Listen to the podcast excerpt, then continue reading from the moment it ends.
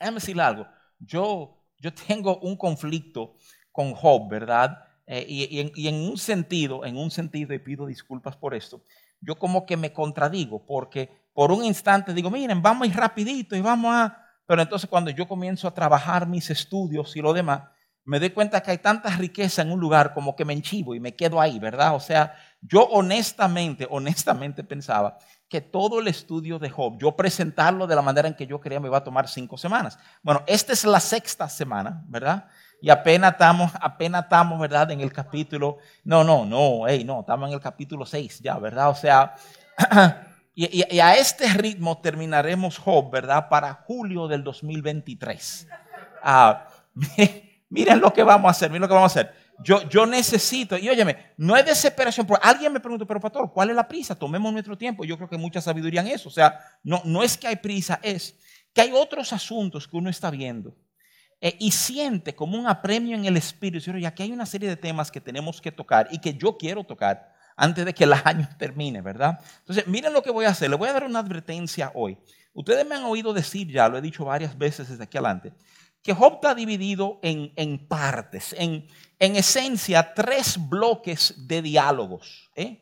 Así está dividido Job. Ya yo le he dado muchísima información, está escrito en, forma poética, ¿verdad? Le expliqué un poco sobre la poesía hebrea, o sea, y, quiero que tú sepas algo. Hoy, hoy yo voy, aunque no voy a abarcar toda la información hasta el capítulo 14, hoy yo voy a abarcar unos tres versos, tres capítulos, y voy a resaltar algunos de los temas principales que hay en ello, ¿verdad? La semana que viene me voy a enfocar en el segundo grupo de diálogos, luego en el tercer grupo de diálogos, luego en la intervención de Dios y entonces el cierre. ¿eh? Eso nos pone a nosotros más o menos a cuatro semanas de completar Job hoy, ¿verdad? Y que Dios me dé gracia para cumplir esto que estoy diciendo delante de ustedes. Pero, pero quiero volver a esto, o sea, quiero volver a por qué Job, por qué, por qué tratar con Job, por qué leer Job, por qué familiarizarse con Job. Job tiene muchísimo tiempo ahí, ¿verdad? O sea, eh, yo creo que hay una serie de cosas fantásticas eh, que uno descubre en Job, ¿verdad? O sea, te dije, te dije que Job es uno de los escritos más temprano en toda la cronología de la Biblia. Job se da en paralelo con la vida de, de Abraham, de Isaac y de Jacob, ¿verdad? En esa ventana de tiempo es que lo colocan los eruditos y los historiadores. O sea, la historia de Job se da antes de que hubiese un pueblo de Israel o una ley dada o una esclavitud en Egipto. Y, yo considero fascinante, fascinante simplemente considerar la realidad de que antes de que la historia comenzara a correr, Dios le da al frente a uno de los temas más importantes a la vida del ser humano, que tiene que ver con, con el dolor, tiene que ver con el sufrimiento, tiene que ver con la respuesta de Dios a nuestro dolor y sufrimiento. Tiene que ver cómo nosotros vemos a Dios dentro de nuestro dolor y sufrimiento, ¿verdad? O sea, Job está lleno, y, yo no sé si tú lo has hecho, yo llevo como tres semanas exhortándole que lean hasta el capítulo 14 para que se metan en la, en la riqueza de estas, de estas ideas, de estas palabras, de estas confrontaciones. ¿Qué tú le dirías? A un amigo que ha sufrido como ha sufrido Job. ¿Qué tú haces cuando ese amigo arremete contra ti porque tú trataste de ayudarlo, ¿verdad? Todos esos son los, los procesos y los bailes que vamos a estar viendo. Pero sobre todo, déjame corregir y dejarte pensando en esto. Job es un libro de corrección. Y cuando yo digo de corrección, no estoy hablando que Dios hizo que Job sufriera para corregirlo, no. Sino que realmente el fin de Job, lo que Job nos demuestra, es como Dios ajusta nuestros lentes para verlo mejor a Él. ¿eh?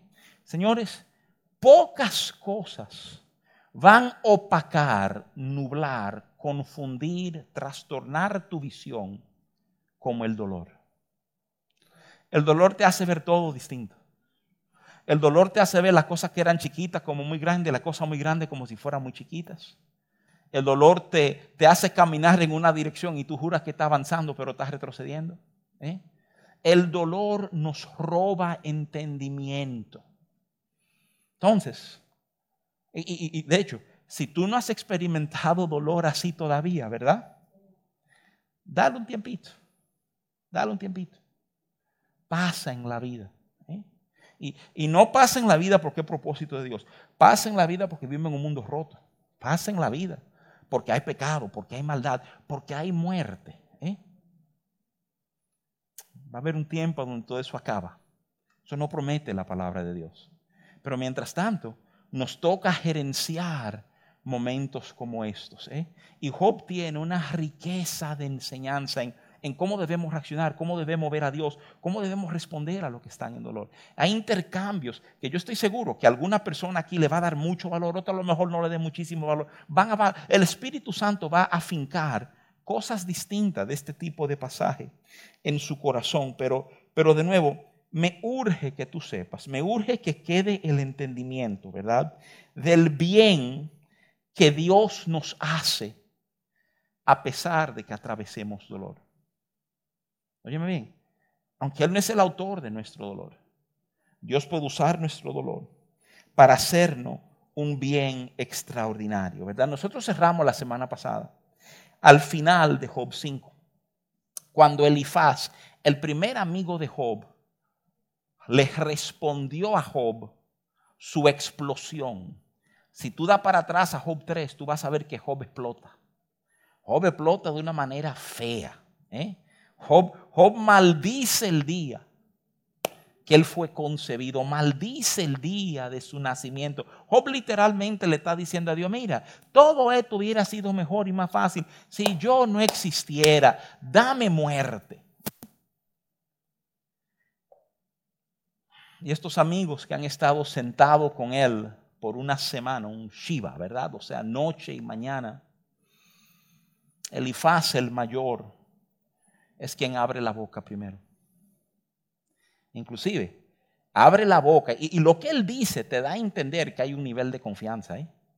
Cuando tú lees lo que, lo que Elifaz le, tira a Job, Elifaz comienza diciéndole, ajá, tú, yo, yo recuerdo todo lo que tú le decías a la gente como tus palabras eran de sostén a otros. Y ahora, porque a ti te ha pasado esto, nada de eso importa, Job.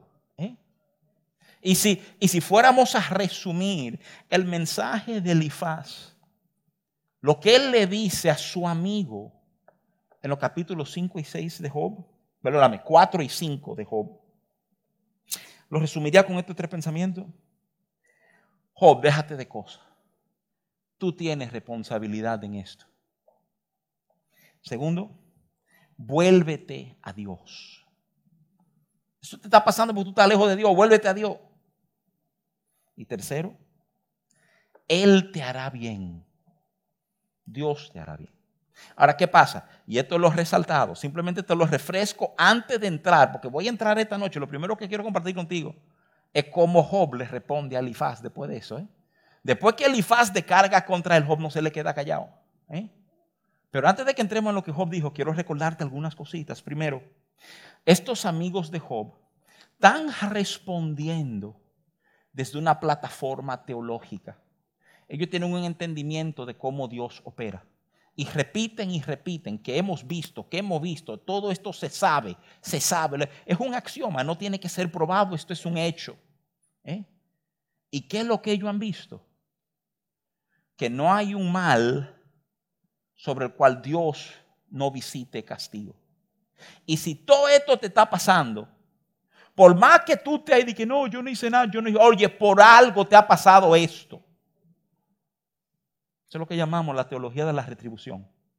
Es la idea, tú haces algo, tú lo vas a pagar. ¿eh? El, el problema con la teología de la retribución es que la teología de la retribución no tiene respuesta para lo que Job está viviendo. La teología de la retribución no concibe que un justo sufra. No concibe que un, que un inocente, uno que no la cantó, ¿eh? sea el que pague el precio de la maldad. Quiero frenarte ahí un segundito solo para decirte esto, solo para que consideres esto. Fíjate cómo desde la antigüedad, antes de la ley, en el primer trato y, enseñanza de Dios a la gente que serían de Él, no solamente tal tema del dolor, tal tema de un inocente que sufriría por aquellos que eran culpables. Muchos teólogos lo enfocan y dicen, hay un tipo de imagen aquí que se parece al de Cristo en el Nuevo Testamento. ¿eh? Hay una figura en Job. No es que Job es Cristo, ¿eh? Pero es dejarte la idea. el concepto era, el malo lo paga. Y aquí estamos viendo un inocente pagando cuentas, ¿verdad? Elifaz le da duro a Job. Y es importante detenernos a manejar los planteamientos y las reacciones de Job porque nos ayudan a entender el proceso de manejo de dolor y las cosas eh, que decimos, cómo respondemos y eventualmente veremos cómo Dios nos corrige. En el verso 17, Elifaz inclusive dice, esto es el capítulo anterior, dichoso aquel que Dios corrige, ¿verdad? Hebreos nos ayuda a entender que no es dicha el que Dios te corrige, es amor que Dios te corrige. Hebreos 12, 6 y 7 dice, porque el Señor al que ama disciplina y azota a todo el que recibe por hijo. Entonces dice esto, considera esto por un segundito. Dice, si soportáis la disciplina, Dios os trata como a hijos. Porque ¿qué hijo es aquel a quien el Padre no disciplina? A mí me impresiona que este tema de disciplina, de corrección de parte de Dios, tiene dos partes. Yo creo que a veces oímos enseñar mucho sobre la primera, de que Dios nos disciplina, que Dios nos corrige, que Dios nos ama. Pero, pero la segunda parte que leemos aquí en Hebreos, y lo resalto simplemente por el comentario de Elifaz, ¿verdad? Pero uno, uno lee en Hebreos y dice, ¿verdad? Si soportáis la disciplina, Dios os trata como a hijos. Una de las condiciones puestas en la palabra de Dios para vivir como hijo de Dios es ser capaz de recibir la disciplina que Dios trae a nuestras vidas. Es curioso, ¿verdad? Y de nuevo, te lo dejo solamente para que lo proceses en tu corazón. Te pregunto, acá, ¿cómo tú manejas corrección? ¿Cómo tú manejas disciplina en tu vida? Te advierto, muchos de nosotros pensamos que lo manejamos mejor de lo que realmente lo manejamos. ¿eh? No es verdad que nadie aplaude al ser disciplinado. Pero aquí hay algo en la palabra.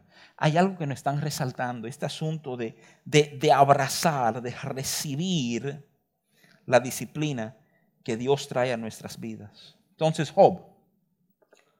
Job le responde a Elifaz. Vamos, vamos a visitar esto junto. Job 6, déjame leerte eh, del 1 al 3. Voy a estar brincando algunos versos, ¿verdad? Pero te leo del 1 al 3 donde dice, ah, respondió entonces Job y dijo, Oh, que pesasen justamente mi queja y mi tormento, y que alzasen igualmente en balanza, porque pesarían ahora más que la arena del mar. Por eso mis palabras han sido precipitadas, ¿verdad? Así dice, así dice la Reina Valera 60, la Reina Valera contemporánea, que es donde me estoy centrando para este estudio. Job le respondió y dijo, ¿Cómo quisiera que pusieran en la misma balanza mi tormento por un lado y mi queja por el otro? Verán que pesan más que la arena del mar. Entonces dice esto, por eso he hablado sin ton ni son. Es importante reconocer algo. Job está respondiendo al ataque de Elifaz. Tú hablaste como un cualquiera. Él está diciendo, espérate, espérate, verdad. Yo, yo hablé desde mi dolor. Yo estoy hablando desde mi, desde mi, mi precipitación por lo que me ha pasado. Yo estoy hablando sin ton ni son. En un sentido, y esto lo hablamos un par de semanas atrás, el dolor saca cosas de nosotros, ¿verdad? Y qué importante es nosotros entender que no todo lo que sale de la boca en un tiempo de dolor es realmente lo que hay en un corazón. Y mira que eso suena contradictorio, eso yo lo manejé aquí también. Porque la Biblia enseña que de la abundancia del corazón abra la boca y todo eso es absolutamente cierto. Pero hemos visto cómo la Biblia resalta inclusive hombres de Dios que en momentos de frustración dijeron cosas. Tú tienes un Moisés, un Elías, un Jonás, ¿verdad? Ahora tú puedes incluir a Job en ese grupo. Todos dijeron, mátame, le dijeron a Dios, mátame. ¿eh? Y de alguna forma Dios ni lo mató, ni como que le guardó rencor en contra. Es como un entendimiento de que esa es, esa es la reacción del momento. En el verso 8 de Job 6, Job plantea cómo quisiera que Dios me escuchara y que me concediera lo que más anhelo. Muchos comentaristas bíblicos dicen que esto es una referencia de nuevo al deseo de morirse y de hecho algunos versos que siguen lo vuelven a pintar. Job está diciendo, ustedes no entienden el nivel de sufrimiento que estoy, que estoy viviendo, que ha venido sobre mí. Entonces, déjame dar este brinquito porque sigue, hay una línea, ¿verdad? Versos 20 al 23 de Job 6 dice, pero al llegar allí se quedaron pasmados se vio frustrada su esperanza de vivir y así me han dejado ustedes a mí. Al ver mi sufrimiento se han llenado de miedo. ¿Acaso les pedí que trajeran sus bienes y que me sacaran de mi doloroso apuro? Les pedí que me libraran de mi enemigo o que me rescataran del poder de los violentos. La conversación toma una matiz muy personal. Y yo le pedí a ustedes que vinieran. Tú estás aquí tirándome y yo pedí que tú estuvieras aquí. Yo dije, vengan, rescátenme. Yo no lo invité a ustedes. De manera curiosa, la Biblia nos dice con toda claridad que fueron estos amigos que oyendo lo que le pasó a Job, que arrancaron hacia él. Ahora, qué curioso, porque déjame compartirte algo, quiero que entiendas algo van a ser estos amigos y sus consejos en momentos equivocados que van a provocar a Job a, ventilar, a sacar lo que hay en su corazón, ¿eh? a, a soltar. Y aunque estemos en dolor, muchas veces no entendemos el valor que hay en eso. Inclusive, lo vamos a ver, ¿verdad? En el Salmo 32 verso 3, a donde David literalmente escribe, mientras callé, envejecieron mis huesos dentro de mí en mi gemir todo el día. Déjame, déjame ayudarte a entender algo. Cuando, cuando hay dolor y tú ves una reacción de alguien que se te cierra, que no, que no suelta lo que está pasando, no, no llora, no reacciona, ¿verdad? Tú no estás frente a una persona manejando sanamente su dolor. A lo mejor pensamos, le estamos dando una muestra a los otros que yo soy fuerte, ¿verdad? Pero lo que nos dice David es, tú estás llorando por dentro. En mi gemir, yo, no hay una lágrima, es por dentro mi lágrima. Y eso está acabando con tus huesos, eso está acabando con toda tu vida interior. Hoy día no hay un especialista de la conducta que no te diría lo mismo. Te diría qué necesario, qué importante es tú tener estos espacios como para, para ventilar, para hablar. En el 26, ustedes censuran todo lo que digo, pero son palabras que se lleva el viento. Después de echarle el boche, ¿quién le pidió a ustedes que estuvieran aquí? Job sigue como hablando y dice, es que, es que necesito soltar esto. Dejen de estar tratando de controlar lo que yo digo, lo que sale de mi boca. Yo necesito hacer. Esta palabra se la llevan el viento. Mira, que el mismo Job en esencia está infiriendo. Estas palabras no tienen peso. Ese es el punto. Mire, ella dice, déjenme desahogarme. Tiene que ver ese momento. Es, es curioso. Los amigos de Job han venido a él. ¿Se recuerdan cómo la Biblia describe el propósito de la venida de él? Para condolerse con él y consolarle habla de dos cosas. El, el concepto de... Eh, yo creo que el consuelo lo entendemos mucho. De alguna manera, consuelo es tratar de mejorar la condición de alguien que está en sufrimiento o en dolor. Lo que yo no sé si siempre hemos entendido correctamente es el concepto de condolerse. El apóstol Pablo nos llama en Romanos a llorar con lo que lloran y reírnos con lo que rían. Condolerse es llorar con lo que lloran. Es, es aprender a participar del dolor de alguien. Y déjame decirte, ¿verdad? Yo creo que cuando uno oye eso, como que el corazón uno dice, pero ¿cuál es el valor de eso? De que maneje su dolor, ¿eh? nunca hay mayor necesidad de saber que tú no estás solo o sola que cuando tú estás manejando un periodo de dolor. Mira, aunque tú no lo quieras, y déjame decirte algo, hay diferentes mecanismos frente al dolor, algunos de ellos culturales. Los, los latinos en su dolor, culturas latinas tienden a buscar gente, multitud. De manera curiosa, si, si tú subes un poquito al norte, los gringos quieren estar solos en su dolor. ¿Cómo respondemos al dolor? Eh? Pero de una manera u otra, una manera u otra. Tú ves Job arremeter contra Elifaz, tú ves a Job decir, mira, no me ha servido de nada sus palabras, ustedes han empeorado mi situación. Y, y al margen, déjame decirte esto, solamente que considere esto por un momentito. ¿Cuánta sabiduría y gracia necesitamos cuando estamos hablando con alguien en dolor? Lo, primero es, alguien, alguien en dolor, ¿eh? no es alguien, y piensa en Job, ¿verdad? Yo no he pedido tu ayuda. Tú, tú tratas de sacar a alguien de su dolor antes de que estén listos para sacar de su dolor. Y lo más probable es que ellos te jalen a ti ¿eh? y no que tú lo saques a ellos de ahí. Hay, procesos que vivimos. Hay un proceso de, de, duelo que vivimos, muy, muy natural, muy parte de la vida, usado por Dios en nuestros corazones. Entonces, frente al dolor, si, si te sirve de algo, déjame decirte esto, frente al dolor, lo más efectivo pocas veces son las palabras. Y si te pudiera dar un consejo, un tip de vida, alguien en dolor, abraza y llora con ellos. Comienza así.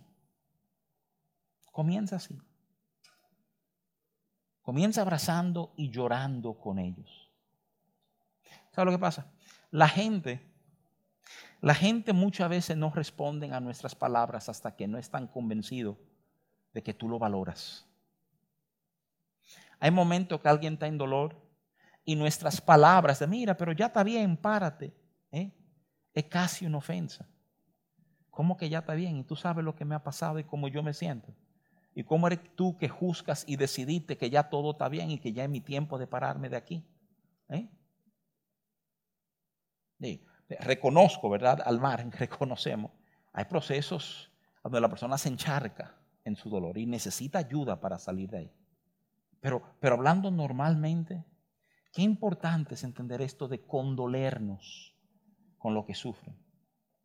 Elifaz complicó el escenario y lo van a hacer los otros también. Los otros van a meter la pata igual que Elifaz. Job siempre va a reaccionar a ellos. Siempre le dice pal de cosas. Y entonces hace lo que tú ves en el capítulo 7. Si, si tú lees la respuesta de Job, la respuesta de Job Elifaz toma dos capítulos. Pero si tú lees con cuidado, el capítulo 6, él le está devolviendo al amigo. Y en el 7, él gira su argumento hacia el cielo. Y ahora, ahora le está hablando a Dios. Claro, eh, piensa en el escenario. Esto no es una oración privada en lo secreto, ¿verdad? Esto es Job, este hombre eh, adolorido, flaco, frágil, enfermo, ¿eh? rugiendo contra el cielo en presencia de sus amigos. Y, y, lo que tú vas a ver es importante tenerlo en cuenta. Lo que tú vas a ver se va a parecer mucho a lo que ya tú has visto. El capítulo 10, Job ruge contra el cielo, sus amigos responden. Yo lo que te voy a decir, te va a sorprender la cantidad de veces que hablamos a Dios y la respuesta viene entre los lazos y los vínculos que existen, entre esta gracia que Dios nos ha dado de pertenecer a familia. Señores, muchas veces minimizamos, subvaluamos los hermanos que Dios ha puesto a nuestro alrededor.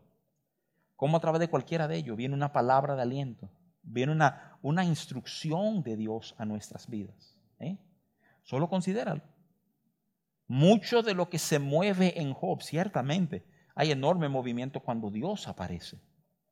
Pero hay, pasitos que se van dando con la confrontación de este trío de amigos y de Eliú que va a aparecer un poquito más adelante, ¿verdad? Me interesa resaltar algunas de las cosas del capítulo 7 que Job va a enfocar, ¿verdad?, hacia el cielo. Job 7. Job 7 es casi como que él está hablando con Elifaz y dice, mira, yo voy a hablar con el que me entiende y comienza a hablar con Dios. ¿eh? O sea, tú, tú no me entiendes, tú no me entiendes, yo voy a hablar con Dios. ¿eh? Y arranca él en el 7 de esta manera. Déjame leerte los primeros siete versos. Dice, nuestra vida en este mundo es de duro trabajo, nuestros días son como los de un jornalero, somos como los esclavos, solo queremos descansar, parecemos asalariados, solo queremos que nos paguen. Pero en mi caso, ¿qué me ha tocado? Meses de sufrimiento y noches de miseria. Me acuesto y me pregunto si volveré a levantarme. Se me hacen largos las noches esperando el nuevo día. Mi cuerpo es una costra infestada de gusanos. La poca piel que me quede huele, huele mal y supura. Pasan mis días más veloces que una lanzadera y ya he perdido toda esperanza. ¿eh? Quiero resaltarte esto, te repito, él está hablando esto delante de sus amigos, pero te lo quiero, te lo quiero resaltar una vez más porque esa declaración de perdido toda esperanza, ¿verdad? Hay muchos que la han tomado para decir, tú ves, Job inclusive al borde, de una depresión, si no ya metido en ella. Yo hice un comentario que produjo una reacción en redes sociales de algún especialista de la conducta, lo creo de todo corazón y por eso lo voy a repetir, ¿verdad? Yo creo que toda enfermedad, ¿eh? es una representación diabólica, te soy completamente honesto, es un desvirtuar lo que Dios ha querido. Pero de manera particular, la depresión, la depresión, tiene como un sabor muy particular a, lo diabólico, ¿verdad? Y alguien me va a preguntar, bueno, ¿qué, verdad? Es, es esta bocina que está haciendo ruido. O sea, eh, ¿y por qué tú coges la depresión sobre todas las otras enfermedades? Por una simple, una simple razón, por esas palabras de Job. Mira, el centro, y obviamente si tú vas al DCM, hay criterios para diagnosticar a alguien como deprimido. Pero si vamos a hablar de la depresión per se, tú vas a poder retratar la depresión en esencia, porque la persona ha perdido un sentir de esperanza en la vida. ¿eh? La, la sensación puede ser más o menos intensa en la persona, pero la razón por la cual un deprimido no se te para de la cama en la mañana ni tiende la cama, es por qué vamos a tender la cama, si ahorita vamos a acotar y la vamos, ¿por qué bañarme si me voy a volver a ensuciar? ¿Por qué? O sea, no, nada vale la pena, no hay esperanza, no hay un bien en nada. Y esa, y esa postura de llegar a creer que no hay un bien, esa postura de llegar a entender, ¿verdad? Que no hay luz al final del túnel, que no hay, no hay un sol detrás de las nubes grises, ¿eh? Mis hermanos déjame decírtelo con, con formalidad, ¿verdad? Con precisión. Eso es diabólico. ¿eh? Eso, entonces, ¿por qué tú dices que eso es diabólico? Porque la palabra de Dios dice que Él es luz. Entonces, cuando una persona es capaz de decir, no hay esperanza, no es verdad que hay respuesta, no es verdad que hay fin, tú estás viendo a alguien que está en un lugar muy peligroso. ¿Cuán peligroso? Bueno, la Organización Mundial de la Salud te dice que 98.6% de los suicidios registrados a nivel global son precedidos por un diagnóstico de depresión. El deprimido toma su vida. No solamente el deprimido, pero mayormente el deprimido. ¿Por qué? Porque la sensación de que no hay esperanza extingue la vida. Y tú lo estás viendo en Job.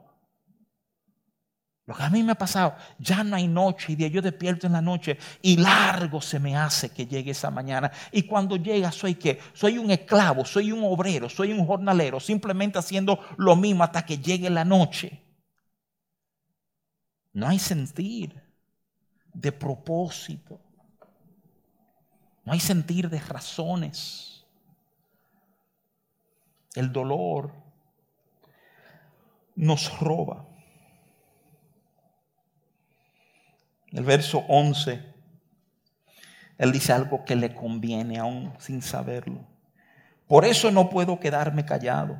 Es tanta mi angustia y mi amargura que tengo que dar voz a mi queja. y en el 17, Job entrar en terreno teológico de nuevo. En el 17, Job comienza a hacer preguntas. ¿Qué es el ser humano que lo engrandeces y lo tienes tan cerca de tu corazón? ¿Por qué lo visitas todos los días y a todas horas los, los pones a prueba? Hay, hay mucho debate. Y, tú no lo ves tanto en el Nuevo Testamento, pero en el Antiguo Testamento hay, como, como que se resalta. El libro de los Salmos contiene mucho ese pensamiento. ¿Qué es el hombre? Para que tú tengas de él memoria, ¿verdad? O sea, ¿qué valemos? Inclusive en el argumento de Elifaz y en parte de la respuesta de Job Elifaz está el tema de lo breve de la vida, de lo corto que son nuestros días.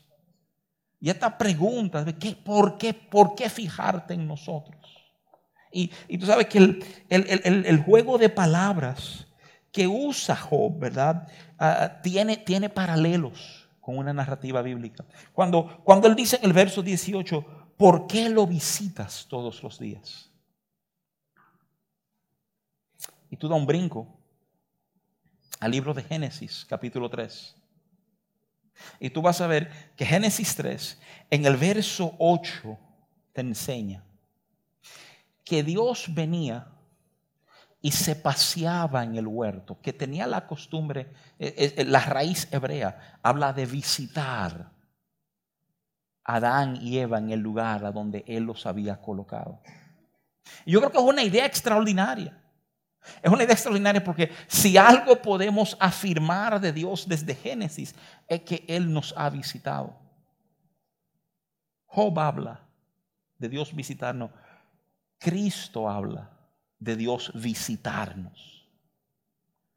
¿Y por qué te estoy tirando esto? Te estoy tirando porque me urge que tú entiendas que aunque tu dolor te esté gritando a volumen, tú estás solo, tú estás solo, tú no le importa a nadie, nadie entiende, sobre todo en, épocas posmodernas, a donde la verdad, cada uno tiene su propia verdad, tu dolor es tan único que nadie te entiende. Pero a un joven su dolor puede resaltar, puede reconocer, tú estás fijado en nosotros. Claro, Job no lo está diciendo para bien. tú me estás pasando cuenta, tú me estás pasando factura. Y no es justo lo que está pasando conmigo.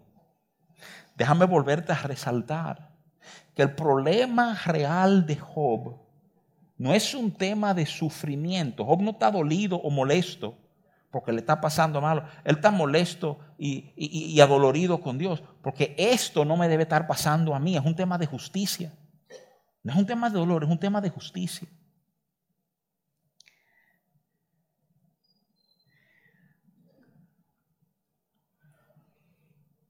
El cierre del discurso de Job. Quítame esta rebeldía y perdona mi maldad.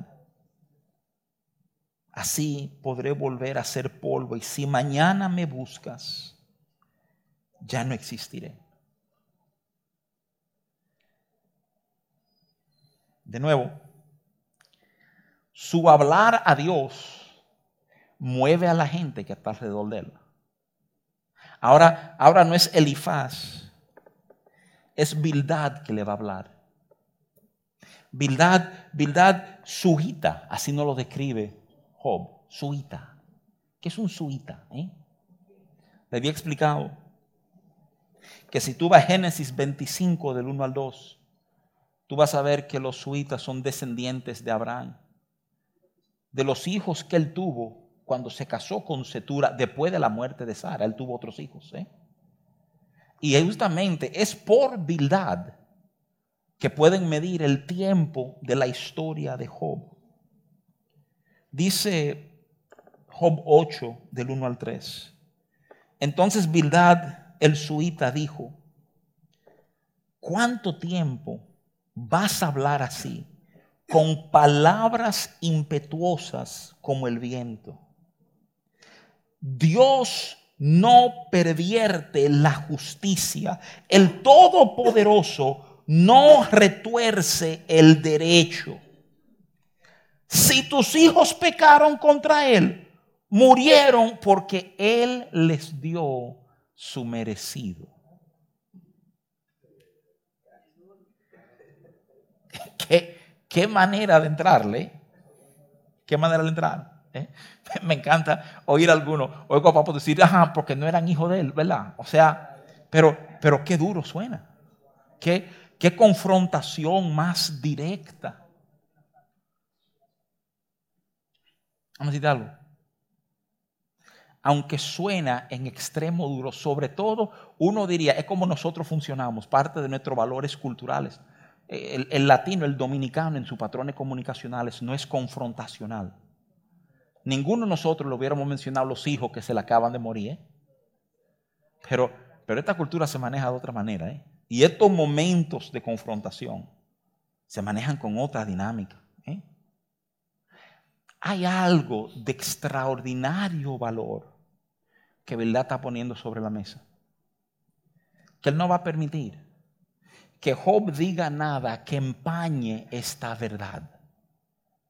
Tú sigues diciendo que midan tus palabras, que si miden lo que te ha pasado con lo que tú has dicho realmente, pesarían más que le... Óyeme, Dios no engaña a nadie, ni Dios va a ser engañado por nadie. Dios no retuerce la justicia. Ahora, considera el peso de esa frase es una frase que tú vas a oír inclusive en el Nuevo Testamento, en Gálatas o parecida, prima hermana, ¿verdad? En Gálatas Pablo va a decir que Dios no puede ser burlado por nadie. ¿eh? Dios está muy atento a cómo están las cuentas, quién debe y quién no debe, que nadie se juegue con Dios. ¿eh?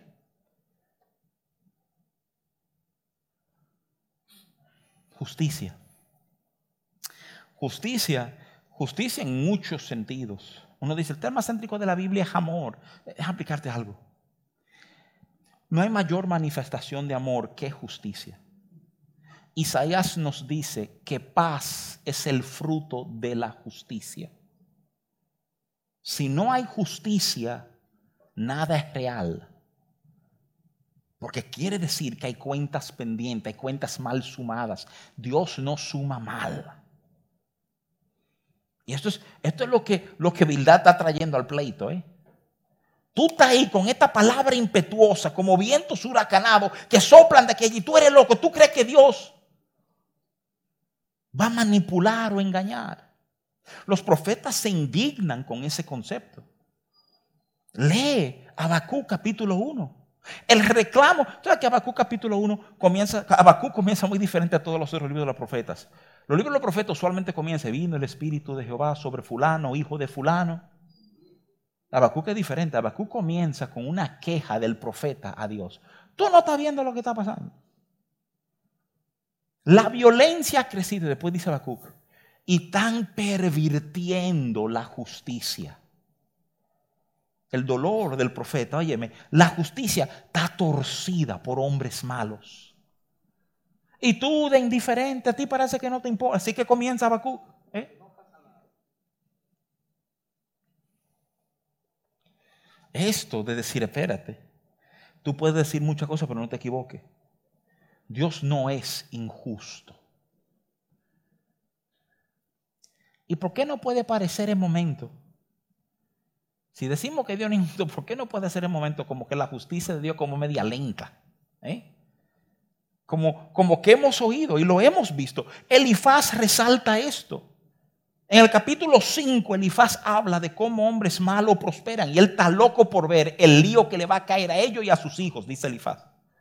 El Salmo 73 retrata cómo hombres malos, impíos, le va muy bien en la vida.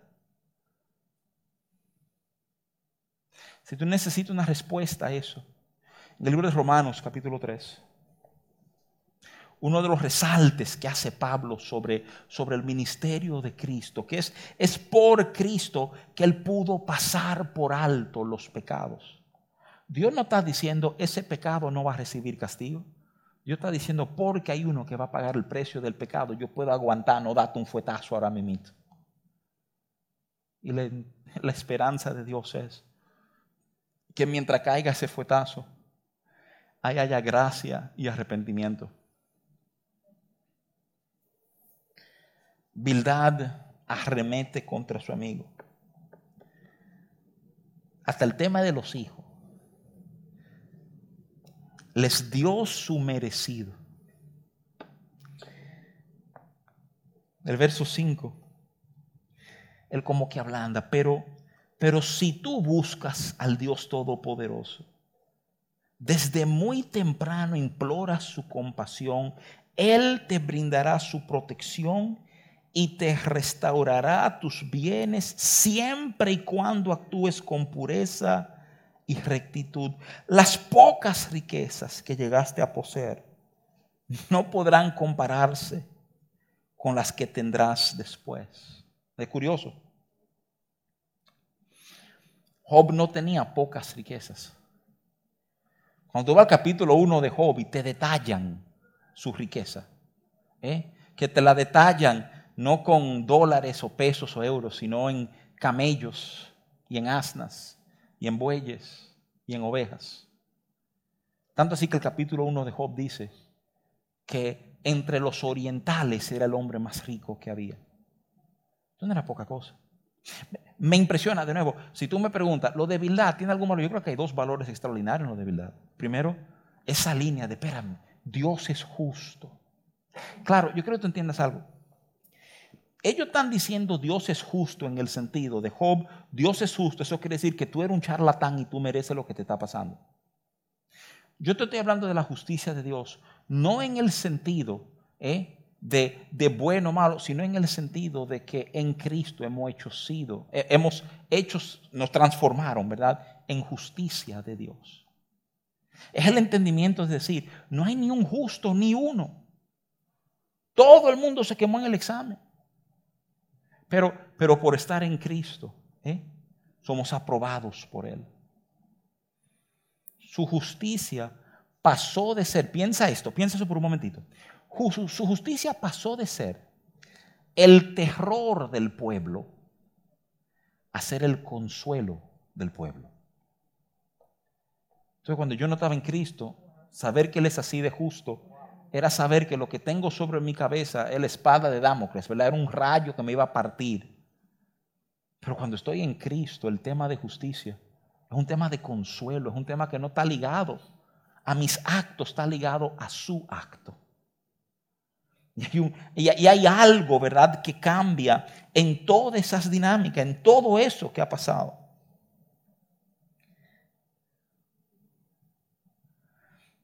En el verso 11.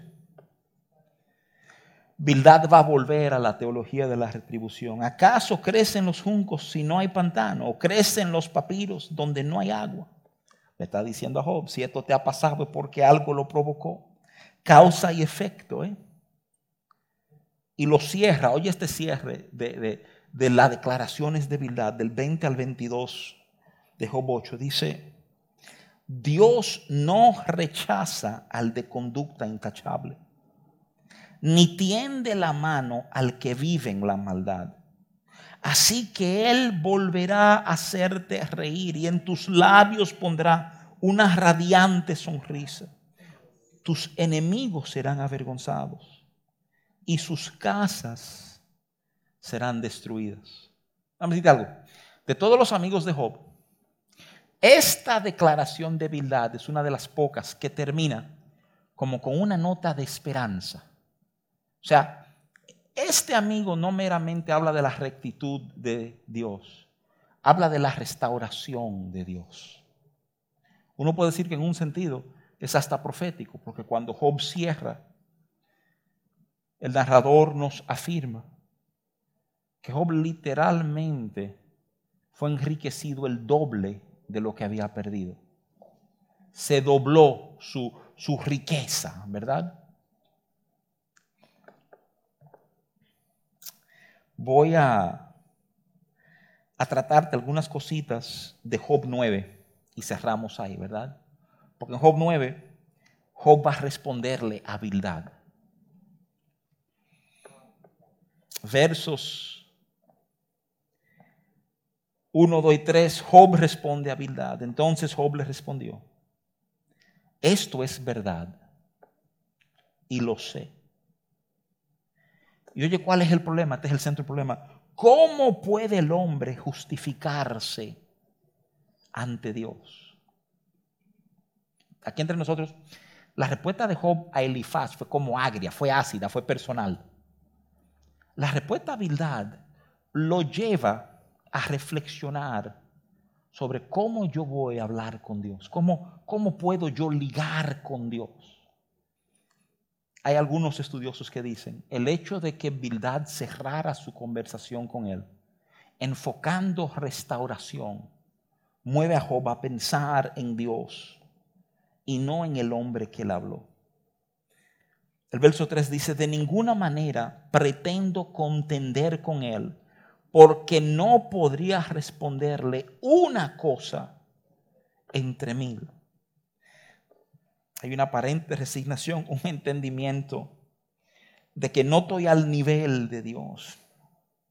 Y de ahí en adelante, oye esto, Job va pintando un Dios incuestionable que no puede ser retado. Dios eh, eh, parece que Bildad lo movió a pensar en la realidad de tu argumento inútil contra Dios. Y, y Job va a decir cosas, cosas que tengo que adelantarte. Otros pasajes bíblicos nos muestran no son así. Claro, pasajes bíblicos que se dan mucho después de la historia de Job, pero eso avala lo que les decía cuando señalaba que Job es un libro de corrección teológica. Job te enseña cómo los hombres pensaban sobre Dios. Y termina con Dios ajustando el entendimiento que ellos tienen sobre él. Estas son algunas de las cosas que ellos dicen sobre Dios que reciben corrección. El verso 13. El verso 13 de Job 9. Dios no se retracta si se enoja. Eso afirma Job. Dios no da para atrás. El problema es que Éxodo 32 no pinta un cuadro muy distinto. Si tú vas a Éxodo 32, del 11 al 14, oye lo que tú escuchas. Entonces Moisés oró en presencia de Jehová su Dios y dijo, oh Jehová, ¿por qué se encenderá tu furor contra tu pueblo? Que tú sacaste de la tierra de Egipto con gran poder y con mano fuerte. ¿Por qué han de hablar los egipcios diciendo, para mal los sacó, para matarlos en los montes y para raerlos sobre la faz de la tierra? Vuélvete del ardor de tu ira y arrepiéntete de este mal contra tu pueblo. Acuérdate de Abraham, de Isaac y de Israel, tus siervos, a los cuales has jurado por ti mismo y les ha dicho, yo multiplicaré vuestra descendencia como las estrellas del cielo y daré a vuestra descendencia toda esta tierra de que he hablado y lo tomarán por heredad para siempre. Dice el final del versículo 14, entonces Jehová se arrepintió del mal que dijo que había de hacer a su pueblo. Ahora, yo no sé cómo tú reacciones en tu corazón al oír o leer algo así en la Biblia. Entonces Jehová se arrepintió.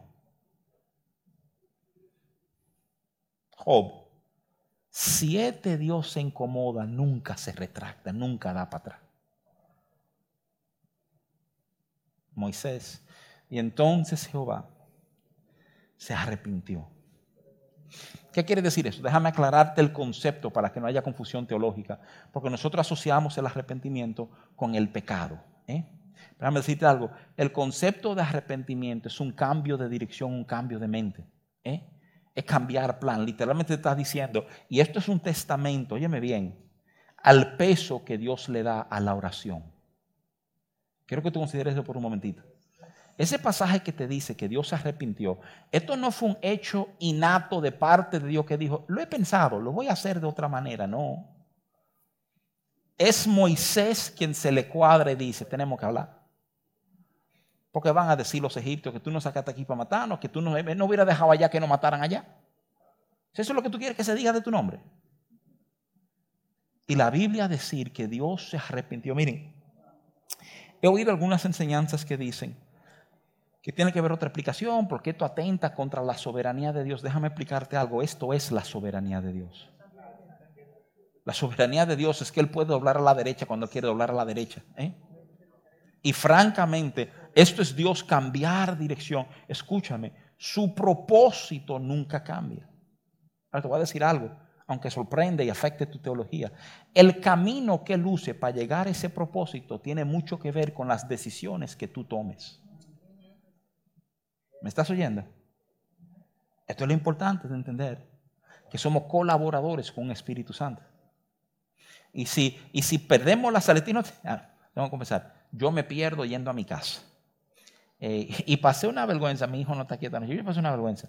Nosotros fuimos de viaje a principio de año y claro, como estoy de viaje, pongo un GPS en el carro porque no quiero vivir perdiéndome. ¿Y qué va? Con todo el GPS me di tremenda pelea, ¿verdad? Con todo GPS y hablar inglés perfectamente me di una tremenda pelea, ¿verdad? El, el punto curioso de darse una pelea es oír al bendito GPS, aquella frasecita famosa, recalculando. ¿eh?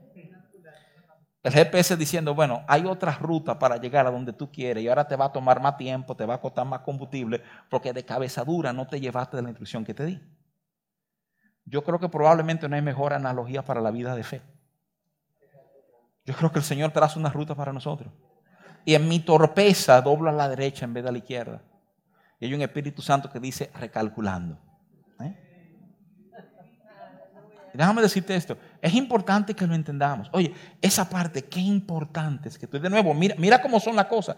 Te advertí de esto. Yo dije en un momento, Job es un libro peligroso. Porque tú puedes coger un verso de Job para afirmar cosas que francamente no son ciertas sobre Dios. Tú coge ese pasaje, tú coge esas palabras de verdad, ¿eh? del verso 13 que dice, Dios no se retracta si se enoja. ¿eh? Y tú sales ahí por enseñar, como ustedes están acarreando la maldición de Dios sobre su vida, y tengan cuidado porque si Dios se incomoda con ustedes, la maldición de Dios vendrá porque Dios no se retracta si se enoja. tengo que preguntarte con toda sinceridad. Yo entiendo que viene de Job. Ahora la pregunta es, ¿es bíblico la idea? ¿Guarda coherencia con el resto del consejo de las Santas Escrituras?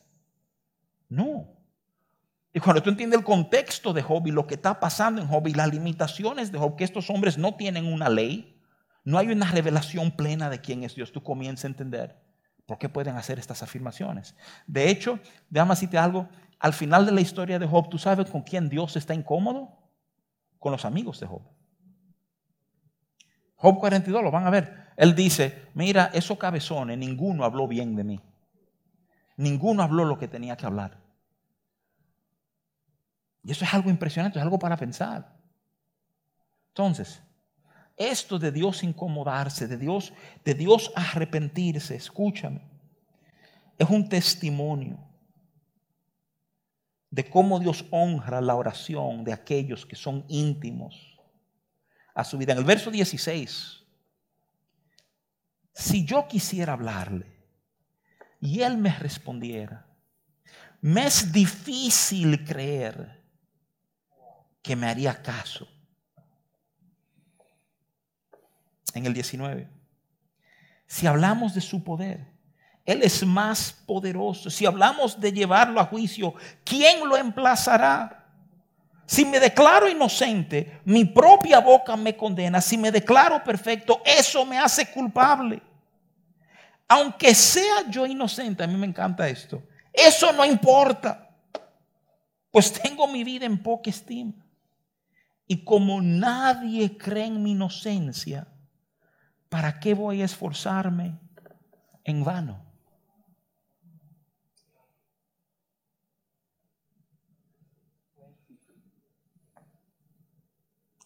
Esto es una tremenda táctica de discusión. Job se ha encerrado en que nadie entiende su corazón, por ende nadie nunca va a validar mi justicia. Él gana el pleito con eso. Digan ustedes todo lo que quieran decir, es que ustedes no entienden mi corazón, por ende ustedes no entienden mi justicia. Y si me pongo a decir que soy justo, mi propia palabra me condena. Entonces esto tiene que ser entre Dios y yo, no con ustedes.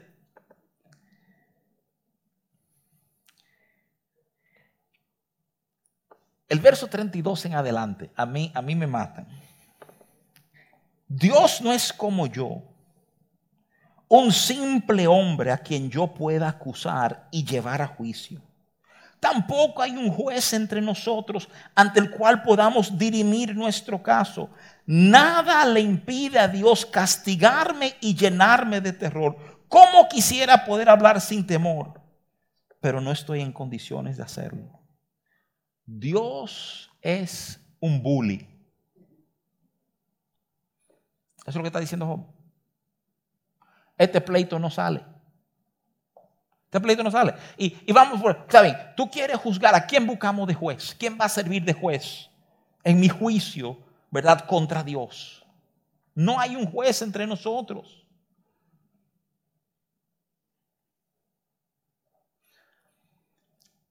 Job se está colocando de tal manera, de nuevo, que no hay manera de él perder el pleito. Porque si Dios la aplasta, él era justo y no había manera de comprobarlo. Pero si de alguna manera Dios lo resarciera. Entonces él tenía razón en todo lo que dijo. Yo, no sé cuántos de aquí, perdónenme la analogía de deporte, se recuerdan el terror que fue el campeón de peso completo Mike Tyson, ¿verdad? Tyson fue una fuerza de la naturaleza que arrasó con la liga de manera que nunca se, con las tres ligas de boxeo, como nunca se había, unificó él consiguió los campeonatos de las tres ligas simultáneamente, el más joven en hacerlo, un fenómeno del deporte. Cuando Tyson por fin perdió, Tyson, perdió contra un tipo que se llamaba Buster Douglas, un tipo que, que en casas de apuestas no querían coger ni apuestas en el pleito porque no había manera que ese tipo ganara, ¿verdad? Y cuando comenzaron a salir las historias de este tipo, el hecho de que recientemente su mamá había muerto, la mujer le dejó. Y muy parecido a la película de John Wick, ¿verdad? Su perro había muerto días antes del pleito. Dice, acá, ese tipo no tenía nada que perder en el ring. No tenía nada que perder. Yo lo había perdido todo hasta su perro, ¿verdad? Y señores, viene este señor y noquea a Mike Tyson. ¿eh? Porque no tenía nada que perder. Y en muchos sentidos, Job se coloca en la misma postura. Yo no puedo pelear esto. O sea, ve qué tú quieres decir. Tú quieres hablar porque tú no me vas a entender. Porque mi corazón lo entiende Dios. Tú no me vas a creer cuando diga que yo soy justo. Entonces, ¿cómo, cómo discutimos? ¿Cómo manejamos esto? Déjame, déjame decirte algunas cosas. Al margen, uno. Esas técnicas, esas técnicas de yo encerrarme en una postura, en una discusión, pocas veces produce frutos buenos. Sobre todo, y no estoy hablando del tema de Job específicamente, estoy pensando en los conflictos que se dan en la vida, aún entre parejas, ¿verdad? Llega un momento que uno le dice, pues mira, eso es así y ya. Es un momento de trancarnos, de, asumir una postura y que eso es así y ya. ¿eh? Son momentos que van en desventaja de la pareja, van en desventaja de, relación, de sanidad.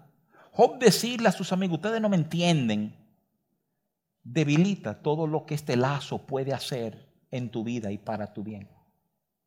Déjeme advertirles entender que esa no es la mejor forma. Ahora, déjame cerrar esto dándote un enfoque teológico. Y el enfoque teológico que quiero darte está ligado a Hebreos 6, 18. Yo he enseñado sobre este pasaje en otros momentos donde nos afirma el autor de Hebreo, para que por dos cosas inmutables en las cuales es imposible que Dios mienta, tengamos un fortísimo consuelo, los que hemos acudido para asirnos de la esperanza puesta delante de nosotros. Primera enseñanza, ¿verdad? Nos hemos acercado para asirnos de esperanza. Hay esperanza en Dios para nuestras vidas. ¿eh? Pero segundo, este pasaje viene enseñándose. Está, el tema que están tratando es cómo sabemos que podemos confiar en Dios. Señores, los puntos de Job son fenomenales. Con este desequilibrio de poder, ¿cómo tú sabes que tú puedes tener una relación sincera y una conversación justa y transparente con Dios? Porque si Él tiene todo el poder y tú dices algo que Él no le gusta, ¿qué va a pasar? ¿Eh? Eso es parte de lo que Job está planteando. El desequilibrio de poder que existe hace esto inútil. ¿Qué hace Hebreos? Hebreos te enseña que Dios nos amó de tal manera que puso algo sobre él mismo, su palabra. Señores, la Biblia es la palabra de Dios. Y lo extraordinario de la Biblia no es solamente que es veraz, sino que Dios mismo ha dicho, mira, yo voy a jugar en conformidad a las reglas que yo establecí en mi palabra. Entonces, tú quieres conocer a Dios. Tú no vas a poder conocer a Dios sin conocer su palabra. Cuando yo oré ahorita al principio, y oro eso con frecuencia, digo, tu palabra es vida y es verdad, porque Jesús la definió así. Es la verdad. De, la vida nuestra está ahí en entender lo que Dios ha afirmado y establecido sobre nosotros. Y así como Job pierde su esperanza, nos dice el autor de Hebreo que podemos irnos de esperanza, porque sabemos lo que Él ha dicho. Y Él no va a mentir. Lo que Él ha dicho, eso hará.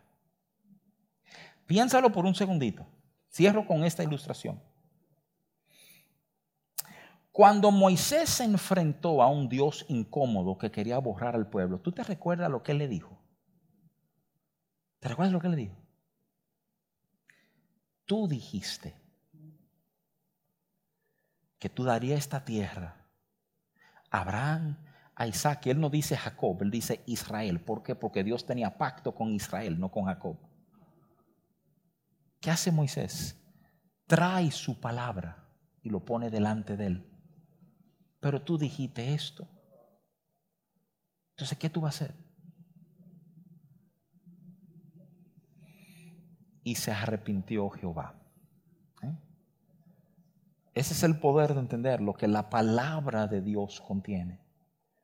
Y por eso es tan importante que tú y yo la conozcamos, no sea familiar, ¿verdad?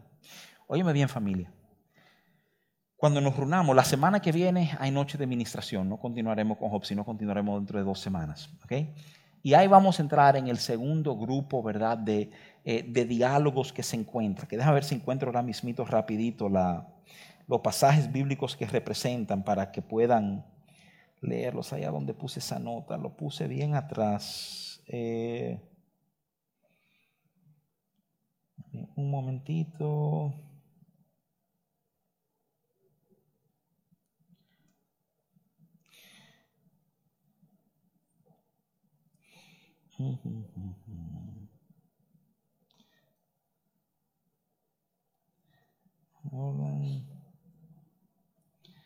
Específicamente el primer diálogo. Bueno, yo se lo hago llegar por correo. Aseguro que está incluido para que sepan qué capítulos tener leído para ese momento.